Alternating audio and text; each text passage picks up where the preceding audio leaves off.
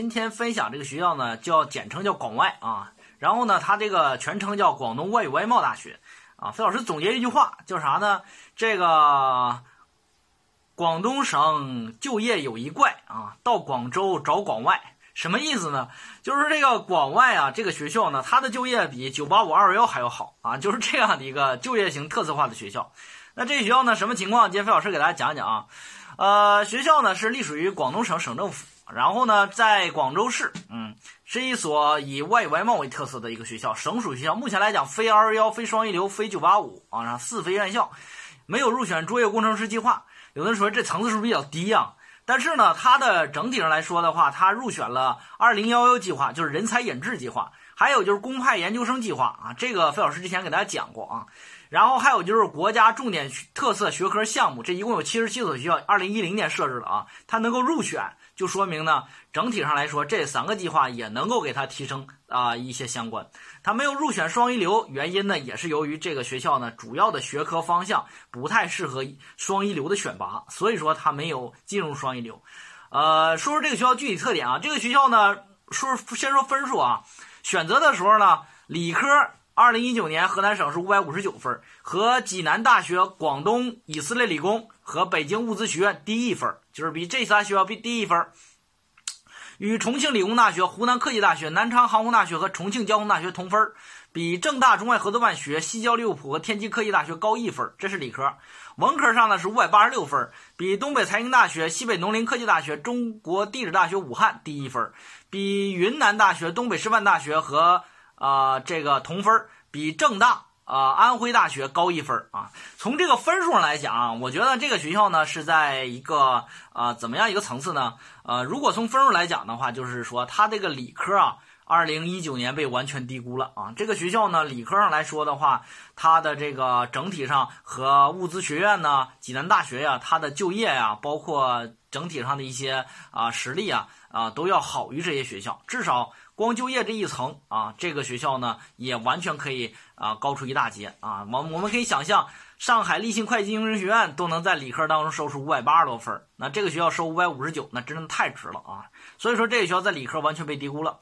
文科来讲，五百八十六分呢，我觉得有点稍微有点高估了，因为啥呢？它比这个郑大和这个安徽大学都要高一分，但是整个整个的广外确确实实它的文科啊很合适一些。可能文科女孩子去选，所以说呢，可能也是我们文科女孩子把这个分数呢，啊搂的比较高啊，再加上地域比较好，所以说整体上这一个情况啊，二零一九年没有收中外合作办学。那么从这个角度来说的话，我觉得理科二零二零年大家可以重点关注这个学校。文科的学生呢，相对来讲，在这个学校上，如果你要是偏向于考研的话，我建议呢，你考虑别的学校。这个学校呢，它整体上的就业是特色，考研不是特色。学校呢，说一下这个学校特色啊。这个学校特色完全来源于两个地方，什么地方呢？就是它这个外名称，一个是外语，一个是外贸。那这个就直接典型了，就告诉大家，它语言相关、翻译相关、翻译相关、国际经济贸易类等等都是它的特色。以及呢，它外贸这一块呢是它的这个，一个是国贸，再有一个就是跟外贸有关系的这个这个外商法法律，然后呢，这个电子商务以及这个这个会计金融。啊，等一些啊，也是啊，它的特色。所以说这个学校呢，完全是这个特色。那么这个学校呢，由于这个，我觉得呢，是一个历史原因导致呢，它的层次这两年没有发展起来。其实这个学校呢，它真的是出身于名门哈。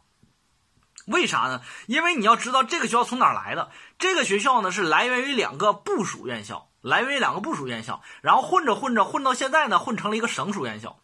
啊，就是是从这一点来说，他的呃，实际上是啥呢？有的人呢是生的富帝豪家、帝王家，但是呢长在贫民窟啊。这个学校就有点这个意思啊。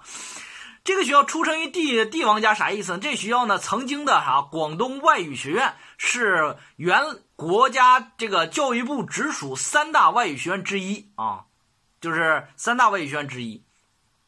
就是这个上外北外和它那三大那两个都是二幺幺，那这个学校呢没评上，所以说这个，啊三大外学院之一，出出身名门。另外一块呢就是它的外贸，广东外贸学院，这个是源源自于原来的啥呢？外经贸部，外经贸部，外经贸部的原来的啥呢？原来的这个一贸双星，其中呢一贸双星贸指现在的这个这个北京这个对外经贸大学二幺幺，另外一个呢是上海对外经贸大学，再有一个就是广东外外贸大学，是一贸双星。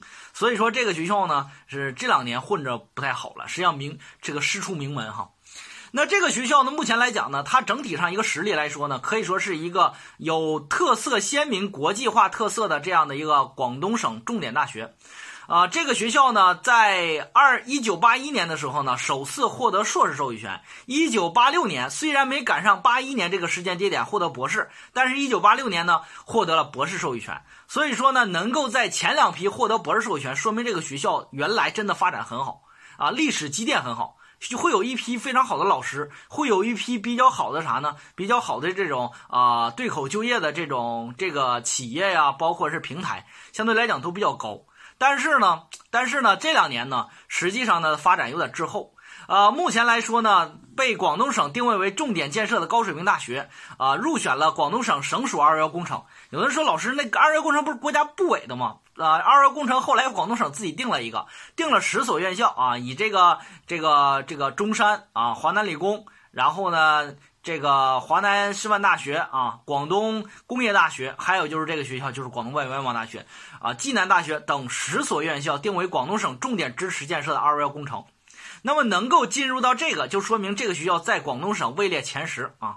这个是可以说是啊毫无争议的。广东省本来好学校就比较多啊，能位列前十就说明这个学校呢真的还是不错的啊。所以说呢，我们如果用九八五二幺幺衡来衡量呢这个学校的这个学校可能不会入选。但是呢，如果真正你抛开这些的话，啊，实际上这是一所好学校啊！这所学校在珠三角地区的这个广外这个名声啊，啊，真的是名声杠杠的。特别是在深圳、珠海地区就业，这个学校特别受认可。为什么刚才费老师说这个啥呢？这个广东就业有一怪，就是说这个到广州找广外，就是这个道理啊！这个学校真的是被很多的一些世界五百强企业，还有就是说珠海、深圳的等一些大型的国有企业啊，包括像青岛啤酒这样企业，都把它定为一个非常重点要选拔的校招会，重点要。开的地方，所以说这个学校整体上的就业真的是一个特色。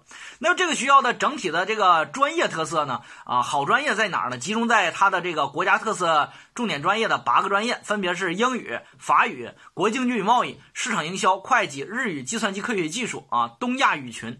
这个是它整个这个学校最拔尖的八大这个专业群啊，这个是它最大拔尖八大专业群。所以你选它的时候呢，围绕这些专业选就没有错啊，不会错，就业也没问题。你要说老师。那东亚语群是不是说这个小语种啊？比如说这个像这个啊，我们说的朝鲜语啊，我们的日语啊等等这些，这个是不是会不会比较说比较冷门啊？就业不好就业啊？实际上并不是啊，并不是。那么东亚语群这个学这个学校能够进入到国家重点建设项目，那就说明这个学校在这方面有比较优势的特长。啊，未来在瞄准着外贸就业，瞄准着语言培训，瞄准着教育培训啊，这些都合适啊。毕竟呢，它在这个珠三角地区还是就业效果还非常好的。那么这个学校值不值得选呢？重点看两个地方，一个是升学，一个就业。这个学校升学啊，有一个特色，这学校升学呢，我认为不是一个特别适合考研的学校。为啥呢？听费老师给你讲一讲。二零一九年毕业了四千七百零五个人啊，男女比例呢是男孩一，女孩四，就一比四。国内考研呢，一共考上了三百三十二个人，你用三百三十二除以四千七，实际上还都不到百分之十啊，只有百分之多少呢？啊，百分之七点多是吧？这就是说明呢，跟我们的这个省属重点大学，你比如说像这个河北大学啊、山西大学等等这些大学比，那些大学的升学率、考研率都达到百分之二十六到百分之三十。那么整体上这一比的话，百分之七就是太可怜了啊。所以说这个学校的学生呢，不太倾向于就考研，大部分人呢在上大学之后就瞄准了就业啊。这就是这个学校的整个的教学环境和学习氛围啊，就是这个点。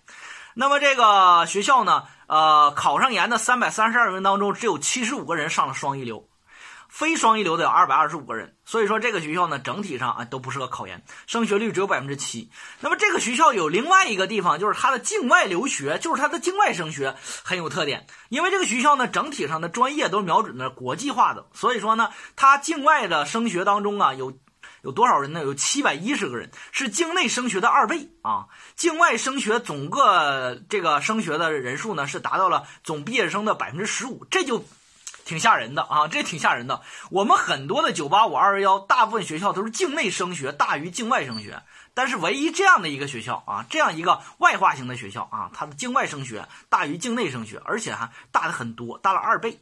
整个这个学校呢，最后境外升学的学生呢，去了牛津的啊，去了剑桥的，去了这个呃那个新加坡啊国立大学的啊，然后呢这个南洋理工的啊很多。所以说这个学校呢，如果你未来瞄准的留学也合适。这个学校呢，保研率啊，每一年只有百分之一点九，百分之一点九，保研率也不是特别高。每一年呢就保九十四个学生啊，去年保九十四个学生。呃，九十四个学生当中呢，保研呢，就是哪个学院保最多呢？就是高级翻译学院，这个学院保最多啊。就是说，这个你到这个广外学翻译，未来保研的机会还是最大的啊。整个保了将近一半以上，都是这个九十四个人一半以上都是这个学校，这个这个学院啊。所以说这学院就是翘楚了。呃，这个学校最好的一点就是就业。那么说是就业，毕业后呢，百分之九十以上的人在广东就业啊。其中呢，其次呢是北京、上海就业。就业行业以教育。商品服务、软件信息、软件金融、互联网相关、进出口交易会啊，这个互联网相关为特色。用工企业层次相对来讲比较高，世界五百强呢录了六百多个人，就世界五百强一共毕业才多少人啊？毕业了四千七，除去考研的。八了八叉，再有这个呃这个公务员的，最后呢还有六百多个人进了五百强，世界五百强，这就很厉害。事业单位要了一百四十二人，公务员要了二百四十人，这加在一块儿都一千多人了。其中呢，外交部、中联部、商务部和新华新闻社，然后呢进出口交易会啊，因为有广交会嘛，这些呃录的人还是比较多的。企业呢有沃尔玛、丰田汽车、国家电网、华为投资、雀巢、农业银行、建设银行、华润集团、电信、腾讯啊，别忘了这还有腾讯。啊，在这里边呢，招聘的人还是比较多，校招层次还相对来讲还是比较高的。这个在一个四非院校当中还是挺吓人的。我们上次给大家讲过这个。讲过很多的一些这个上海的学校，其实好多的学校根本达不到啊！你像这个上次讲的这个上海的很多学校根本达不到这个企业来去招聘啊！很多最好的也肯定就是格力电器，这里边你看很多的企业都比较好。毕业五年后啊，这个学校呢，在这个中华薪酬网上的一个薪酬评定，五年后这个学校的毕业生平均毕业水平的薪酬呢是在一万两千块钱。啊，能够排名到全国学校当中的前二十名，比这个谁呢？比暨南大学高了一位啊！这个学校呢，整体来说呢，它无论从就业的这个啊层次啊，就业的这个未来的行业特色，还有就是未来的这个薪酬来说，都遥遥领先，可能可以领，可以说这样说，领先了百分之六十的二幺幺工程啊。所以说这个就完全啊符合什么呢？我们学生未来瞄准就业去选，毕竟未来在珠三角、在深圳、在广州发展都是非常顺畅的。我为啥说它是一怪呢？就这个学校在广东省名校云集的地方，它居然能够通过就业这一个特色异军突起，那就说明这个学校的选择价值还是很高的。这个学校呢，未来发展来说呢，想进双一流有点难。第一点来讲呢，双一流评价呢有三个指标。第一个呢，就是它的 ESI，这个学校呢，目前来讲啊还是很少。第二一点呢，就是它的啥呢？这个呃三大奖，这个学校不可能有，因为三大奖是自然科学、这个科技进步和这个啥呢？和科技技术发明。这个学校是一个偏财经类和外语类的专业，它哪有这个能力呀？你逼死他也不行。再加上一个啥呢？世界二零一七年学科评估，这个学校呢也比较可怜，因为无论从财经、从会计、从外语，它都干不过这里边的强势学校。所以说呢，这个学校呢双一流评价应该是遥遥无期。我觉得这个学校也不会以双一流为它的一个目标，应该来讲，在它的就业领域继续推进。学校建校于一九六五年啊，有三个校区啊，面积呢是两千两百亩啊，面积足够用了。在校生呢，本科生一万九，研究生呢是三千三。学校两个博士后啊，一级博士点两个，然后呢，二级啊一级硕士点十二个，二级硕士点五十四个，专业硕士领域十一个。这个学校呢，整体的情况呢就是这个特点。我认为这个学校呢是一所适合我们孩子优先考虑就业和创业的这样一个学校。啊，从考研的角度来说呢，学校呢进了学校之后呢，要努力拔尖儿，才有机会呢从这个学校当中呢考研能够升入到一些比较好的学校啊。毕竟在广州嘛，可能离着这个中山和这个华南理工更近一些啊，和暨南大学更近一些，可能会比较好一些。但是呢，从过去几年的反馈情况看，学校呢考研情况不是特别乐观。啊，那就是说我们学生选它一定要选择这个学校优势特色啊。所以说呢，奔着就业啊，选这个学校毫无疑问的好学校啊。如果奔着考研，这个学校呢稍稍有点不太合时宜，好吧？这就是费老师的一个分享。